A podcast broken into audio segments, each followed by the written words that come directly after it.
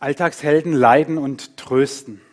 Wenn ihr dieses Bild so anschaut, dann suggeriert dieses Bild etwas.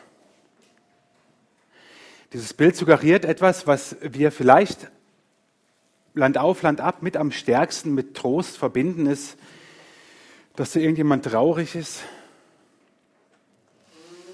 irgendwie mit der Situation nicht zurechtkommt.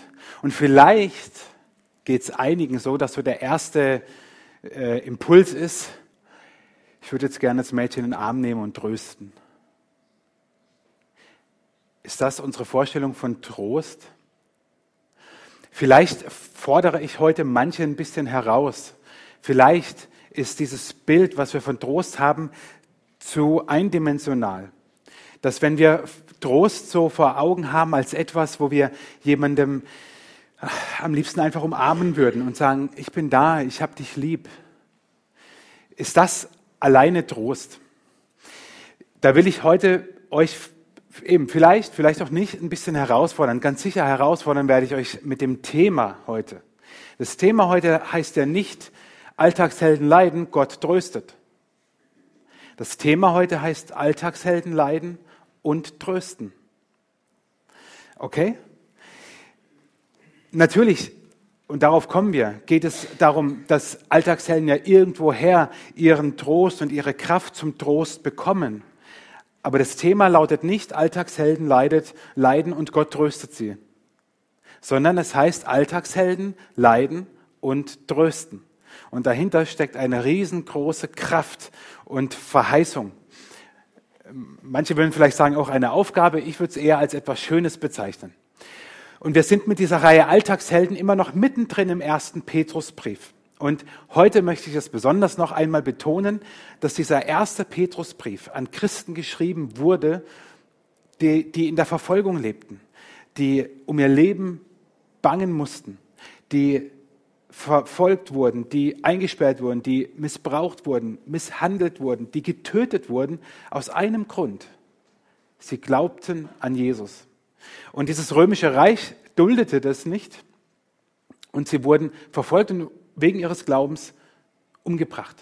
Von Kaiser Nero wird berichtet, dass bei einem seinen, oder nicht bei einer, sondern bei seinen vielen Gartenpartys, die er so veranstaltet hatte, Christen als zumindest für einen Moment noch lebendige Fackeln dienten.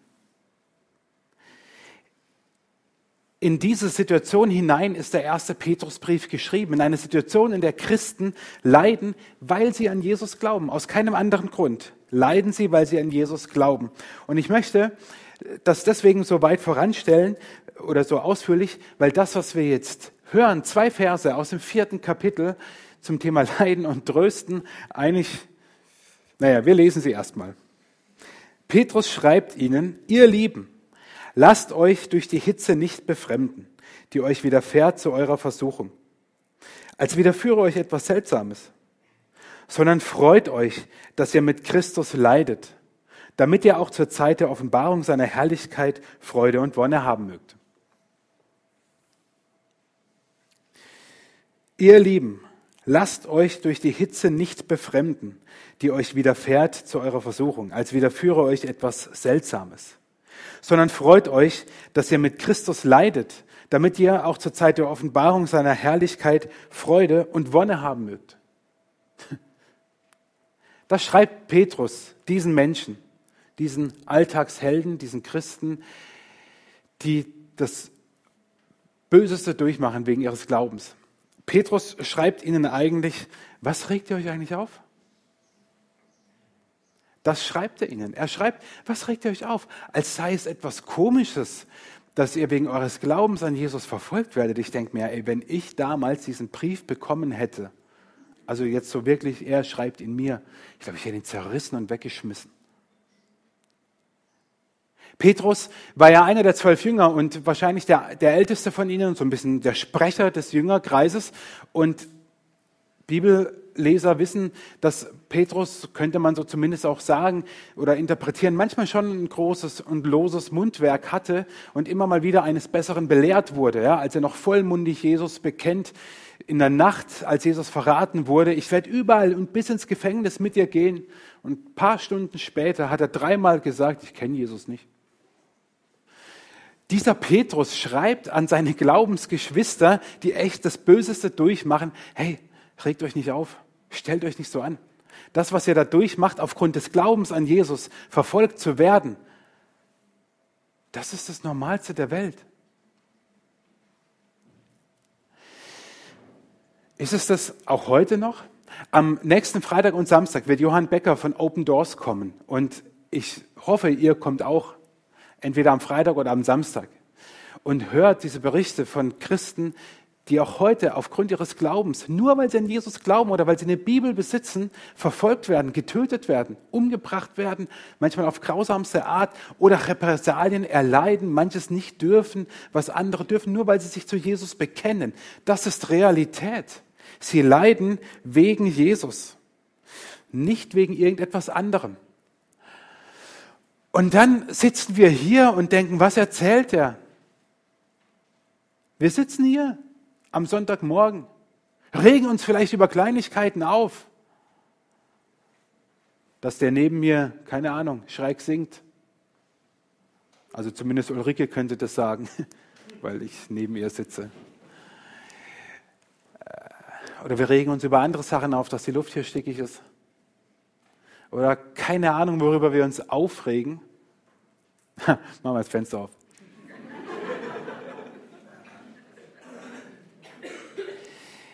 Wie hören wir diese, dieses Leiden wegen Jesus? Unsere Situation ist nicht die in der Verfolgung, in der äußerlichen, aber ist es nicht so, dass wir in unseren alltäglichen, tagtäglichen Situationen leiden, weil wir an Jesus glauben? Oder wenn du es tust, dann wirst du wissen, wovon ich rede. Wo andere Menschen Hass säen, da wollen wir eigentlich lieben. Vielleicht schaffen wir es nicht immer. Vielleicht ist unser erster Reflex, dem Nachbarn, dem Arbeitskollegen, dem, der mir blöd kommt, vielleicht auch dem aus der Gemeinde, am liebsten einen in die Fresse zu hauen. Um es mal zu sagen, damit ihr es versteht. Also, um nicht drum herum zu reden. Aber weil ich an Jesus glaube, gehe ich diesen Weg nicht und sage, nein, mache ich nicht. Und es ist manchmal richtig schwer. Was würden wir vielleicht manchmal gerne den anderen in Senkel stellen oder ihm sagen, du bist im Unrecht und wir wissen es auch noch genau. Und wir tun es nicht. Nicht, weil wir meinen, oh, jetzt liebt mich Gott mehr, sondern weil wir wissen, dass der Weg, den wir mit Jesus gehen, der bessere Weg ist. Und das ein Weg, wo wir Lösungen suchen, wo wir Frieden suchen, ein besserer Weg ist als dort, wo Hass und Streit und noch mehr Streit gesät wird. Und wir erleben in so alltäglichen Situationen, dass wir auch leiden, weil wir an Jesus glauben. Dieses Leid ist für mich, also für mich persönlich, ich sage das für mich, steht in keinem Verhältnis zu dem Leid, das andere Christen auf der ganzen Welt körperlich erleiden und sterben, weil sie an Jesus glauben. Also da bin ich ganz unten im Ranking. Aber erlebe das doch auch, dass wir in unserem Alltag leiden, weil wir an Jesus glauben und weil wir nicht alles mitmachen, was vielleicht andere tun. Nicht, weil wir damit die Gunst Gottes uns verdienen, sondern weil wir wissen, uns ist viel mehr verheißen. Das ist das, was Petrus ihnen auch schreibt. Das, was ihr jetzt erleidet, das ist ja nur ein Teil. Euch erwartet eine wunderbare Herrlichkeit bei Gott. Und die wird immer wieder auch in euer Leben hineinscheinen. Leiden wegen Jesus, das tun auch wir heute. Dort, wo wir Entscheidungen treffen, die wir vielleicht anders treffen würden, wenn wir nicht an Jesus glauben wo wir andere Wege gehen würden, wenn wir nicht an Jesus glauben würden. Manchmal erscheinen sie im ersten Moment verlockend, manchmal entpuppen sie sich dann als ein großer Fehler. Aber Leiden wegen Jesus, Leiden wegen des Glaubens, das gehört zum Glauben dazu. Wehe, jemand verleugnet das. Der würde sich nämlich gegen Gott stellen und gegen Paulus. Also Paulus war jetzt nicht so tragisch, aber Gott schon eher. Denn als Paulus, nicht Petrus, sondern Paulus, diese Erscheinung vor Damaskus hatte, wo Jesus ihm erscheint und er drei Tage blind ist und sich dann bekehrt und Christ wird, nachdem er Christen verfolgt hatte. In dieser Zeit sendet Gott einen Menschen zu ihm, Hananias, der ihm die Hände auflegen soll und ihn segnen soll. Und Gott sagt zu Hananias unter anderem Folgendes über Paulus. Ich will ihm zeigen, wie viel er leiden muss um meines Namens willen. Was eine tolle Verheißung am Anfang, wenn du Christ wirst. Paulus verfolgt die Christen bis aufs Äußerste, wird Christ. Hananias segnet ihn, legt ihm die Hände auf. Und das Erste, was er sagt, ist, sag ihm mal, wie viel er leiden muss. Und Paulus zählt es auf im zweiten Korintherbrief vor allem.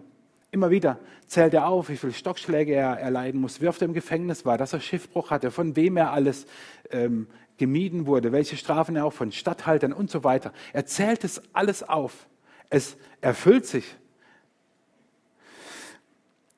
Er schreibt dann an die Gemeinde in Rom, in, in, seinem Römerbrief, sind wir aber Kinder, so sind wir auch Erben, nämlich Gottes Erben und Miterben Christi. Wow, das klingt so toll. Wenn wir denn mit ihm leiden. Ah, Mist, da war der Haken. Damit wir auch mit zur Herrlichkeit erhoben werden. Den Glauben gibt es nicht ohne Leid wegen des Glaubens. Den gibt es nicht. Alltagshelden leiden, weil sie an Jesus glauben. Und das ist seit Urbeginn der Christenheit so. Jesus hat es selber auch vorhergesagt. Er sagt zu seinen Jüngern, ihr werdet gehasst werden. Voll schön, oder? Ihr werdet gehasst werden von jedermann, um meines Namens willen. Wer aber bis an das Ende beharrt, der wird selig werden. Jesus sagt es seinen Jüngern voraus. Ihr werdet gehasst werden von jedermann. Und ich wage einmal den Umkehrschluss. Wenn dein Glaube so mau ist, dass sich niemand darüber aufregt, dann solltest du mal dich fragen, was mit deinem Glauben ist. Es sollte sich niemand aufregen, guck mal ganz genau hin, wegen dir und deinem Verhalten. Also wenn du die Bibel nimmst und jemandem um die Ohren donnerst im wahrsten Sinne, weil er unters Wort kommen muss, dann könnte es sein, dass er wegen dir und deinem Verhalten Anstoß nimmt. Aber hier sagt Jesus, um meines Namens willen, Paulus schreibt es, Petrus schreibt es, wir schauen gleich nochmal einen Vers an, um seines Namens willen, also um Jesu willen, also um des Glaubens an Jesus willen. Wenn du deswegen Leid erfährst, dann bist du auf der richtigen Spur. Und wenn du das nicht tust, vielleicht hast du Gott für dich dann so weich gespült, dass er dir schon gar nicht mehr wehtun darf. Also wehtun im Sinne von korrigieren. Ich glaube, dass wir in dieser Gefahr stehen, dass wir auch aus der Bibel die Stellen rausnehmen, die uns passen, die wunderschön sind, die wir auf Spruchkarten verschenken würden. Aber in der Bibel steht mehr. Ich habe euch letzte Woche von dem Buch von Tim Keller ähm, geschrieben über die Ehe, was ich im Urlaub gelesen habe. Und ich habe ein zweites Buch gelesen im Urlaub, Majestät heißt das, von Rainer Harter, dem Gründer, Leiter vom Gebetshaus in, in Freiburg. Und er schreibt so von, ähm, von der Predigt, ähm, dass die Gottesdienstbesucher mal Eigenschaften Gottes zurufen sollen. So, und dann kommen natürlich die ganzen positiven Eigenschaften, liebevoll, barmherzig, gnädig und so weiter. Und er denkt so, was wäre, wenn einer gesagt hätte, furchterregend? Wahrscheinlich wären alle irgendwie erstarrt zu Salzsäulen und hätten gedacht, was fällt dem ein? Das steht aber in der Bibel. Also er, er hätte ja recht oder sie. Versteht ihr? Wir stehen in der Gefahr, dass wir äh, den Glauben uns so zurechtbiegen, dass wir nicht mehr Anstoß erzeugen. Aber nochmal, nochmal, nicht wir, sondern wegen des Glaubens an Jesus. Und deswegen leiden Alltagshelden. Das ist die eine Art zu leiden wegen Jesus. Und dann gibt es die andere Art zu leiden, die alle Menschen trifft. Zu leiden an Krankheit, zu leiden an Tod, wenn ein lieber Mensch stirbt. Zu leiden daran, dass eine Ehe zerbricht. Zu leiden an dem, dass unsere Natur immer wieder Katastrophen hervorbringt und das ausgerechnet meistens auch noch dort, wo die Menschen eh schon zu viel zu tragen haben. Und es gibt so viel Leid in dieser Welt, das nicht wegen des Glaubens an Jesus entsteht, sondern das einfach in dieser Welt ist. Alltagshelden leiden an diesem Leid in dieser Welt. Und dieses Leid hat zwei Gründe. Der erste Grund ist schlicht und einfach der, dass wir nach dem Sündenfall leben. In der Bibel wird es berichtet, wie Adam und Eva von dieser Frucht essen und die Sünde in die Welt kommt. Und Augustin, der hat es einmal so schön ähm, ausgedrückt, auf Latein klingt es noch ein bisschen besser, vor dem Sündenfall war es dem Menschen nicht möglich zu sündigen.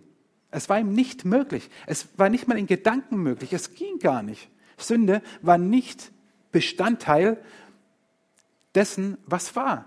Es gab Sünde nicht. Vor dem Sündenfall war es nicht möglich, dass der Mensch sündigt. Nach dem Sündenfall ist es dem Menschen nicht möglich, nicht zu sündigen. Versteht ihr diesen riesen äh, Paradigmenwechsel? Vorher ging es nicht. Und heute machen wir es die ganze Zeit. Das ist kein Freibrief, aber eine Erklärung dafür, dass wir in einer Welt leben, in der so viel Leid ist, weil es gar nicht anders geht.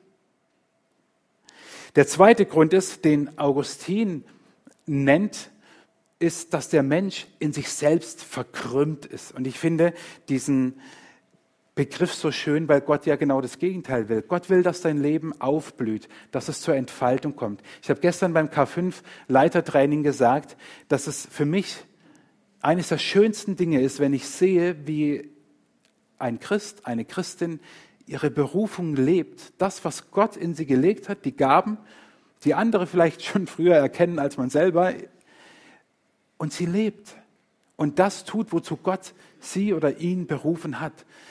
Das merkt man richtig, wie diese Person aufblüht.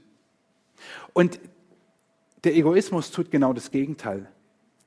Wir verkrümmen uns. Wir sind in uns verkrümmt, weil es uns um uns geht.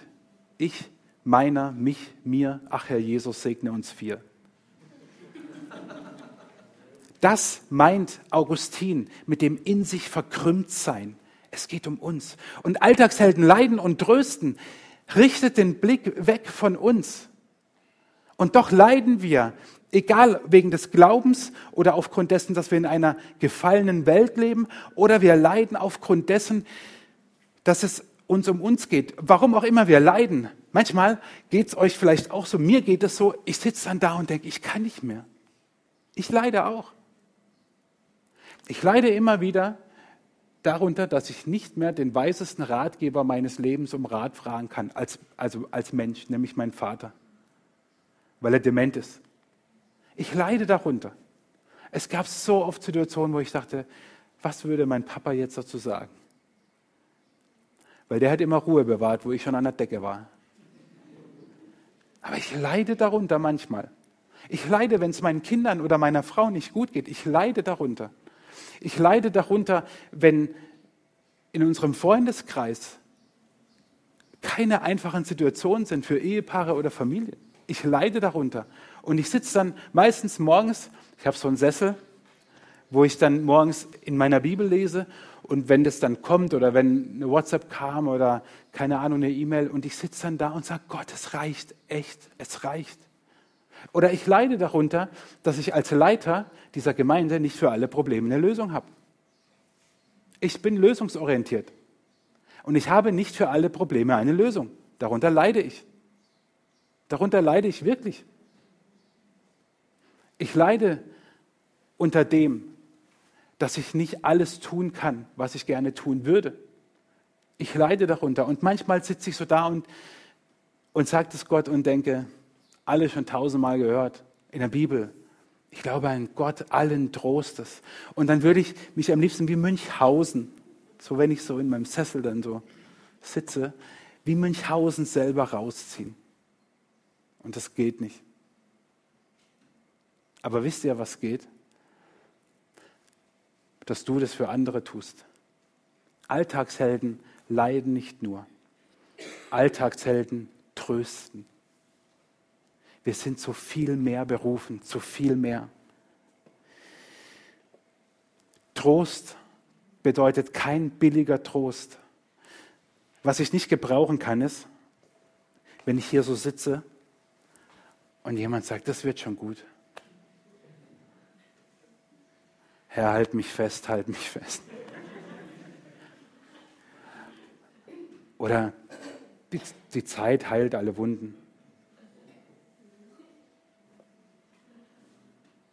Wenn es so wäre, ey, liebe Ärzte und liebe Arbeitende im Gesundheitswesen, hängt euren Job an Nagel. Es stimmt doch nicht, dass die Zeit alle Wunden heilt. Was ist das für ein Quatsch? Die Hoffnung stirbt zuletzt, ist auch so ein blöder Satz. Aber sie stirbt ja.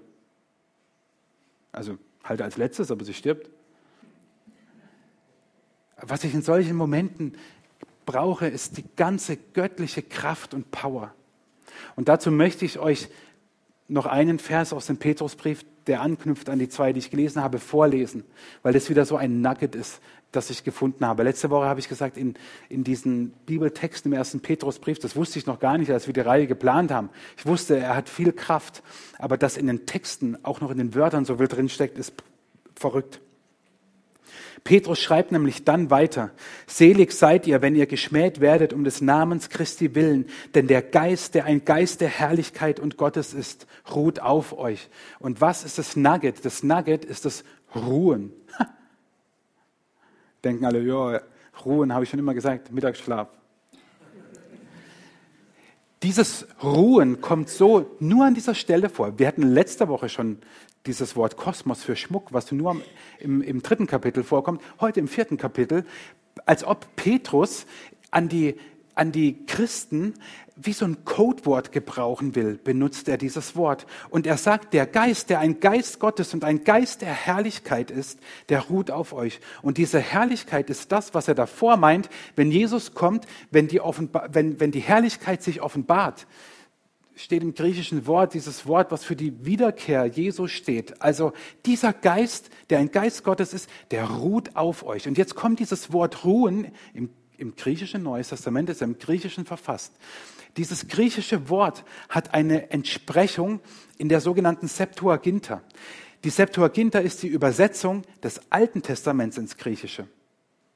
Ungefähr 200 vor bis 100 nach Christus wurde das Alte Testament, das ganze Alte Testament ins Griechische übersetzt. Und diese Übersetzung nennt man Septuaginta.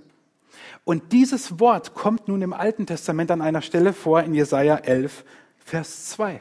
Dort ist prophetisch über Jesus die Aussage von Jesaja auf ihm, auf Jesus. Wird ruhen der Geist des Herrn, der Geist der Weisheit und des Verstandes, der Geist des Rates und der Stärke, der Geist der Erkenntnis und der Furcht des Herrn dieser Geist wird auf Jesus ruhen und er wird auf jedem Christen ruhen. Petrus schreibt es seinen Geschwistern. Das heißt, dieser Geist Gottes,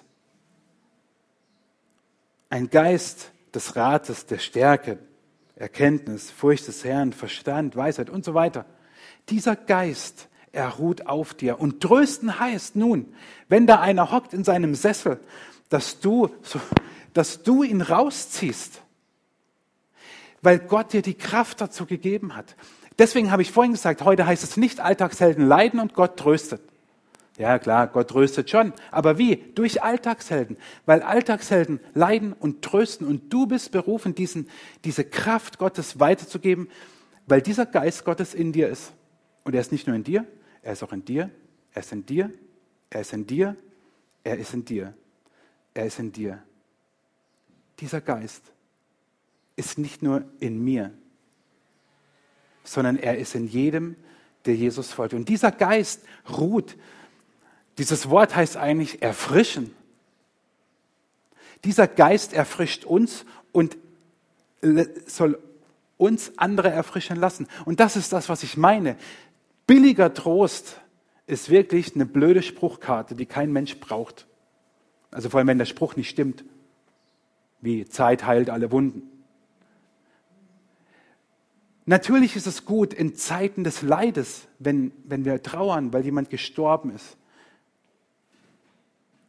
Wenn Krankheit da ist, wenn der Arbeitsplatz verloren geht, wenn die Ehe auseinandergeht, brauchen wir Menschen, die an unserer Seite sind und die uns trösten. Aber jetzt mal im Ernst. Ich sage das immer wieder, diese Woche auf zwei Beerdigungen. Was ist die Kraft unseres Trostes? Die ist doch nicht, weil wir da sind, weil ich da bin oder weil die Karte so schön ist oder die Blumen so gut duften. Dieser Trost vergeht. Auch meine Geste, dass ich jemanden halte, umarme, mit ihm heule, die Tränen sind irgendwann getrocknet. Die Kraft des Trostes ist doch die, dass Gott da drin steckt. Das ist wirklicher Trost der Gott allen Trostes, wie Paulus es mal im zweiten Korintherbrief schreibt. Das ist Trost. Und dazu bist du berufen als Alltagsheld, der Jesus vertraut. Diese Kraft, diese Power weiterzugeben. Der Heilige Geist wird im Neuen Testament ganz oft als Parakletos beschrieben. Paraklet wird ja manchmal so in der Theologie dann eingedeutscht und das heißt nichts anderes als Tröster. Das ureigenste Wesen dieses Geist, Geistes Gottes ist zu trösten. Und diese Kraft gibst du weiter, wenn du tröstest, weil du nicht von dir tröstest, sondern weil Gott in dir ist. Deswegen leiden Alltagshelden, aber Alltagshelden trösten. Gestern bei K5 haben wir gelernt, dummerweise war da meine Predigt schon so halb vorbereitet, dass die Deutschen immer die falsche Frage stellen, nämlich wie. Die richtige Frage ist warum. So, Stimmt, ich stimme dem Referenten zu. Trotzdem gehe ich jetzt auf die Frage ein, wie trösten wir zum Schluss der Predigt. Weil Petrus es nämlich schreibt in den Versen davor, Verse 8 bis 10, schreibt Petrus vier Dinge, wie du andere tröstest. So seid nun besonnen und nüchtern zum Gebet. Vor allen Dingen habt untereinander beständige Liebe. Denn die Liebe deckt auch der Sünde Menge. Zitat aus Sprüche 10. Seid gastfrei untereinander ohne Murren und dient einander, ein jeder mit der Gabe, die er empfangen hat, als die guten Haushalter der mancherlei Gnade Gottes. Diese vier Dinge, ich lese gleich diesen Vers nochmal, diese vier Dinge sind das Gebet, die Liebe, die Gastfreundschaft und der Dienst. Diese vier Dinge beschreibt Petrus. Damit trösten wir. Und jetzt bitte ich dich, diesen Text gleich nochmal zu lesen. Vor einigen Jahren gab es mal ein Buch, ich habe es nie gelesen, aber es ist ja in aller Munde gewesen, die, was weiß ich, wie viele Sprachen der Liebe. Wie viele sind es? Ah, ihr habt es gelesen, super. Ah, ich weiß ja, dass es fünf sind. Jetzt. Die fünf Sprachen der Liebe. Und das ist für Ehepaare echt extrem herausfordernd. Also ich finde es Buch an sich oder den Gedanken finde ich wirklich sehr, sehr hilfreich, weil du bist verheiratet und sprichst vielleicht eine unterschiedliche Sprache. Deine Sprache ist Komplimente zu machen, aber dein Ehepartner versteht es einfach nicht, weil seine Sprache ist die der Hilfsbereitschaft oder so. Und gestern, auch beim K5-Leitertraining, hat das Ehepaar Hensch aus, aus Berlin, vom ICF Berlin, hat sie einen coolen Satz gebracht, hat sie ihrem Mann auch mal gesagt, hat sie gesagt, du, sag mir einmal weniger, wie schön ich bin und räum dafür einmal mehr die Spülmaschine aus.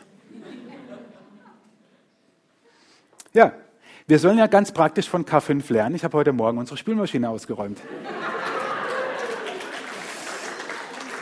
Peter auch? Ja, super. Noch jemand hier? Hat vielleicht jemand seiner Frau gesagt, dass er sie liebt? Wenigstens.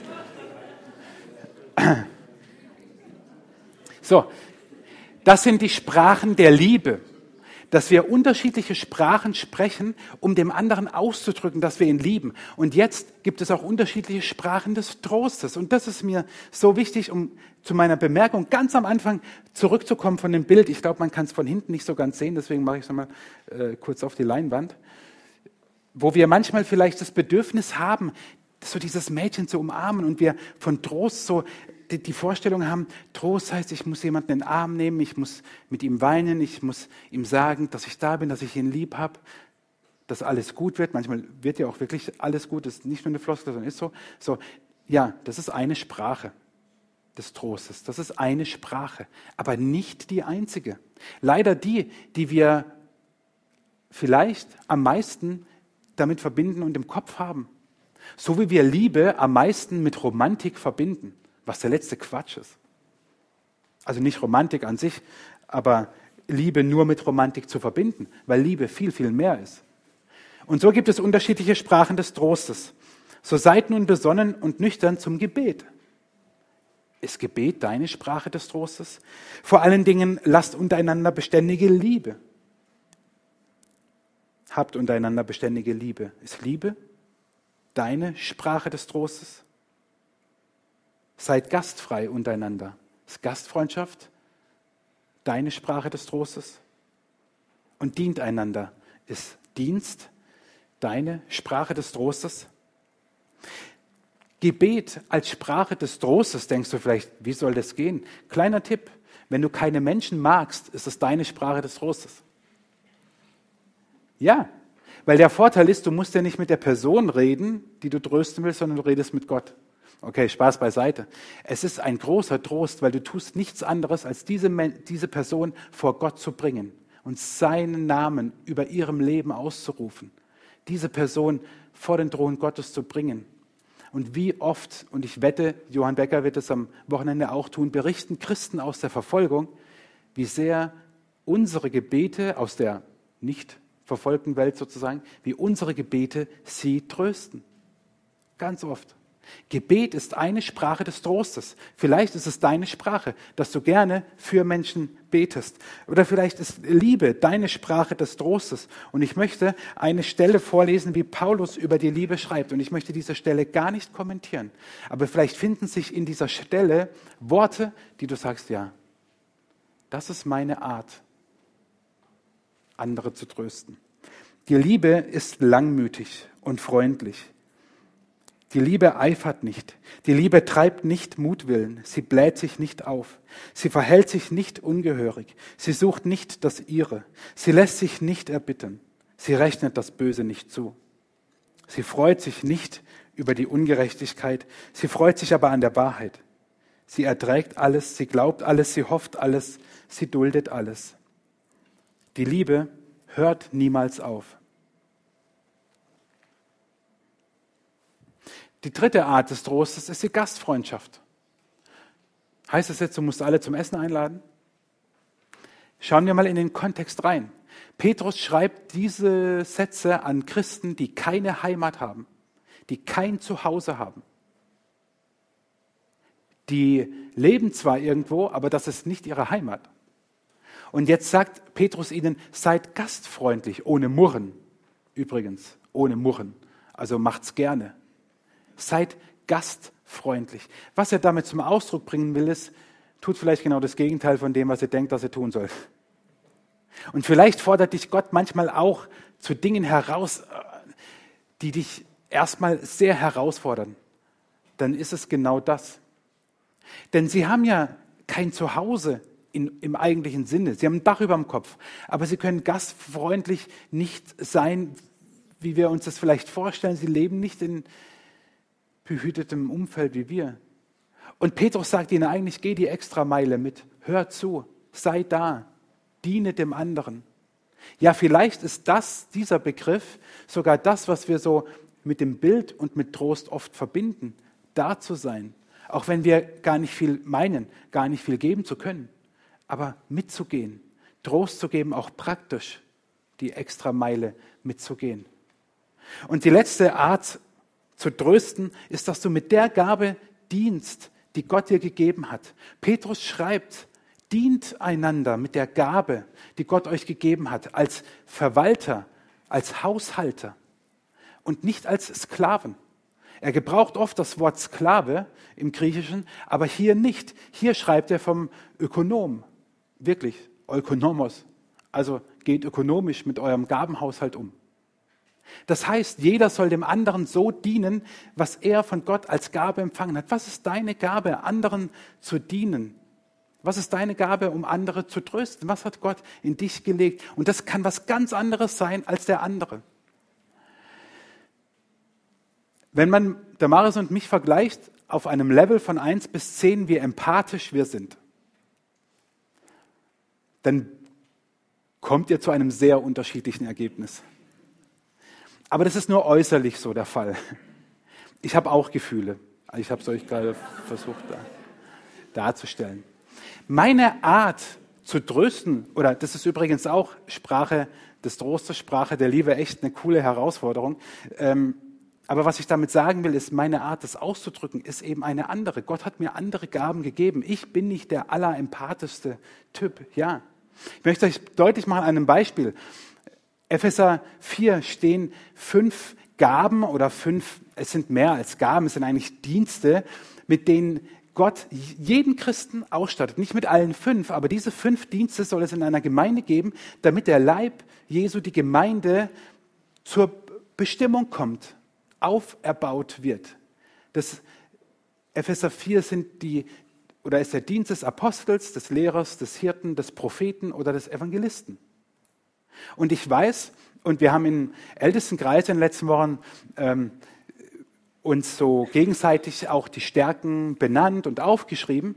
Und ich habe schwarz auf weiß bekommen, was nicht meine, meine Gabe ist, nämlich die des Hirten. Und jetzt sind manche vielleicht überrascht und denken, aber der ist doch Pfarrer. Der muss doch Hirte sein. Nö, muss er nicht. Wo steht es? Wenn wir unter Hirte dieses Bild haben des Kümmerers, der kennt alle seine Schäfchen, also beim Namen und Geburtsdatum und keine Ahnung und hängt mehr bei denen ab als zu Hause oder sonst wie, der bin ich nicht. Das ist nicht meine Gabe, die Gott mir gegeben hat. Das ist nicht meine Gabe, um anderen Trost auszusprechen, um andere Liebe auszusprechen, um andere zu begleiten und ihr Leben zur Entfaltung zu helfen, dass ihr Leben zur Entfaltung kommt. Das ist nicht meine Gabe. Gott hat mir andere Gaben gegeben. Ich sage das nur so deutlich, nicht wegen mir, sondern wegen dir. Mach dir bitte keine Vorwürfe, weil du denkst, ich tröste nicht so gut wie der andere. Ich kann den nicht in den Arm nehmen. By the way, vielleicht ist er auch ganz froh, nicht in den Arm genommen zu werden. Mag nicht jeder. Schon gar nicht bei dem Wetter. Mach dir keine Vorwürfe, weil du anders bist als jemand anderes, sondern sei froh darum und lebe das, was Gott in dich gelegt hat. Und wenn du sagst, mir fehlen die Worte, ich kann nicht so schön andere, ja, so what, ist doch egal. Andere gibt's genug, dich gibt's nur einmal. Sprich die Sprache des Trostes, die Gott dir gegeben hat. Alltagshelden leiden und trösten. Und trösten heißt, diese Kraft, die Gott in dich gelegt hat, weiterzugeben. Weil dieser Geist in dir ist, oh, ich finde das so enorm. Und das geschieht dort, wo du die Sprache sprichst, die Gott dir gegeben hat. Alltagshelden leiden und trösten. Und ich möchte zum Schluss einige Verse aus einem Psalm lesen, der für mich immer zu einem großen Trost wird, dann, wenn ich ihn brauche. Und ich habe ihn in letzter Zeit öfters mal gelesen